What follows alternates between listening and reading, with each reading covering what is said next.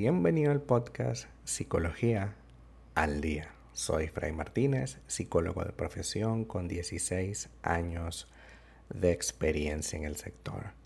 Como pudiste ver en el título de este episodio, hoy vamos a hablar un poco acerca de los retos que debemos seguir si queremos emigrar por amor.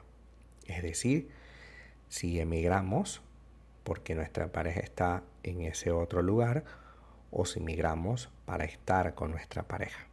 Es decir, los dos nos vamos de un sitio a otro.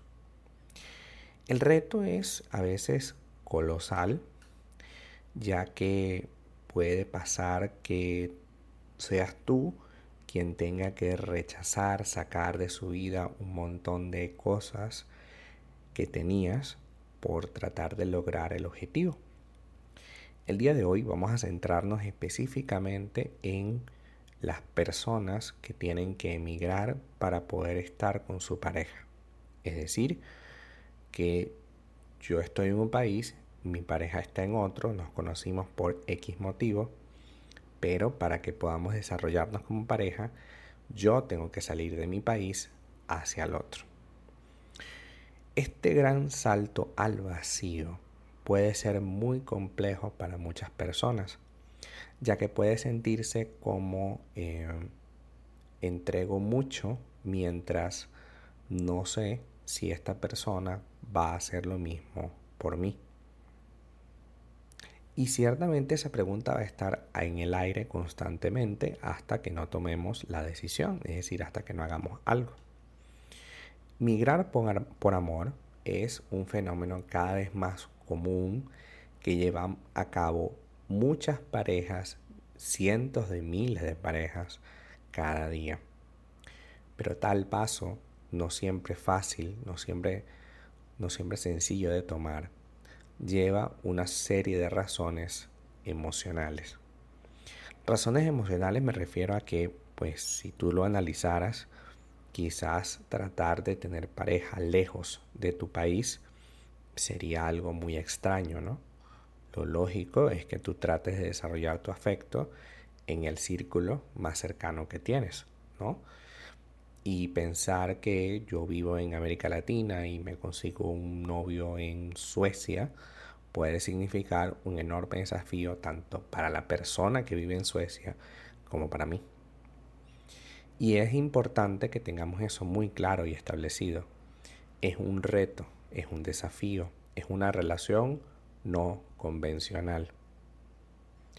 Y hoy en día se tiene la idea de que lo no convencional es lo cool, es lo que está bien, ¿no? Sin embargo, lo no convencional presenta unos retos grandísimos que hoy vamos a analizar con calma.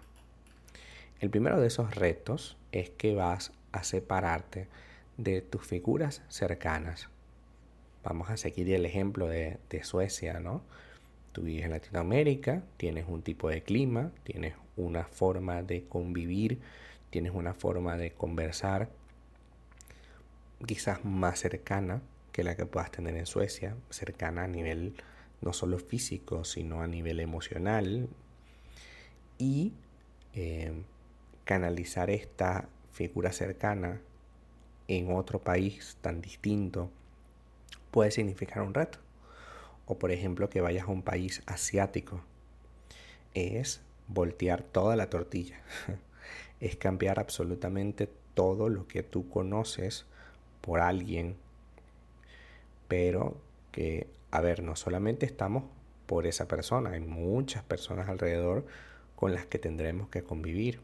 Su familia, sus amigos, su entorno, su país, sus costumbres, su cultura, ya que somos nosotros los que venimos de afuera.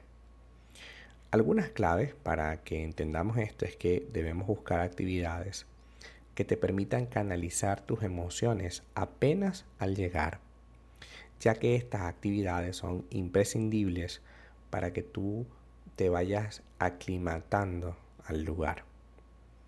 Actividades como eh, revisar, reconocer el lugar.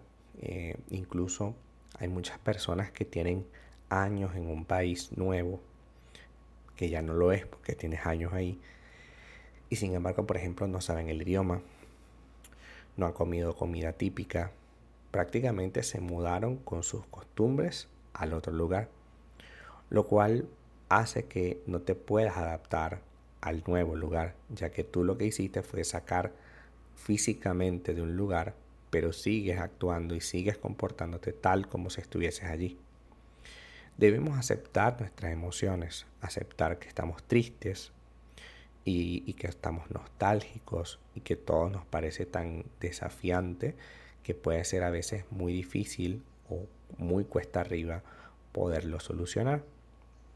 Debemos evitar reprimir nuestras emociones y decirle a nuestra pareja si estamos bien, porque no tiene nada que ver que no lo quieras con que no estés bien. Es decir, a veces solemos unificarlo y decir, es que si ella no está bien por la decisión que tomó, entonces quiere decir que no me quiere. Tú puedes querer a alguien, pero son muchos cambios es un cambio de país, a veces hasta un cambio de horario. Te tienes que adaptar a unas horas diferentes. Em, hay que adaptarse a una nueva cultura, una nueva forma de hacer las cosas. Por ejemplo, por decir algo sencillo, ¿no? Te vas para España y eres de Latinoamérica. Eh, para nosotros en América Latina, generalmente, no, no sé si sea en todos los lugares exactamente, pero generalmente nosotros desayunamos muy temprano y desayunamos fuerte, es decir, desayunamos bastante comida para, un español.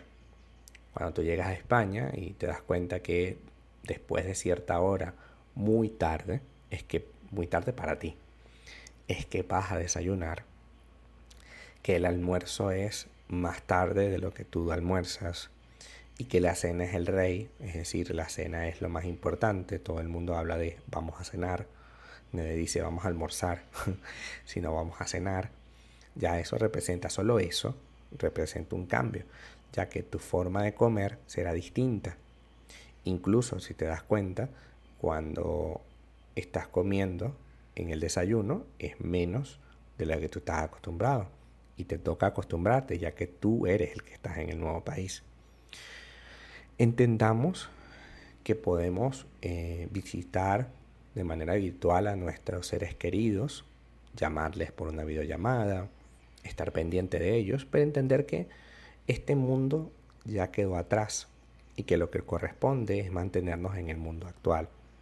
Si tú mantienes todas tus costumbres, todas tus actividades típicas de tu país, lo único que vas a hacer es que te vas a adaptar muy poco al lugar. Es como te expliqué temprano, si ni siquiera hablas el idioma, pues evidentemente va a ser muy difícil que puedas conseguir cosas en el nuevo país. Incluso aunque ese nuevo país hablase español, es otro tipo de lenguaje, es otro tipo de forma de hablar distinta a la tuya. Así que trabajemos para entender que las relaciones una vez que emigramos van a cambiar que la dinámica es distinta, que tú tienes emociones que emergen y que esas emociones son importantes que las eh, entiendas y que si tienes que asistir a terapia por todo lo que te he mencionado, pues hazlo, ya que es mucha la adaptación que tienes que hacer y muchos los retos que tienes que superar. Hasta acá nuestro episodio el día de hoy. Muchísimas gracias por quedarte aquí hasta el final. Si deseas saber más sobre mi contenido, www fraymartinez.com. Para consultas online www.fraymartinez.com y también sígueme en mi Instagram arroba fraymartinez20. Muchísimas gracias y hasta el próximo episodio.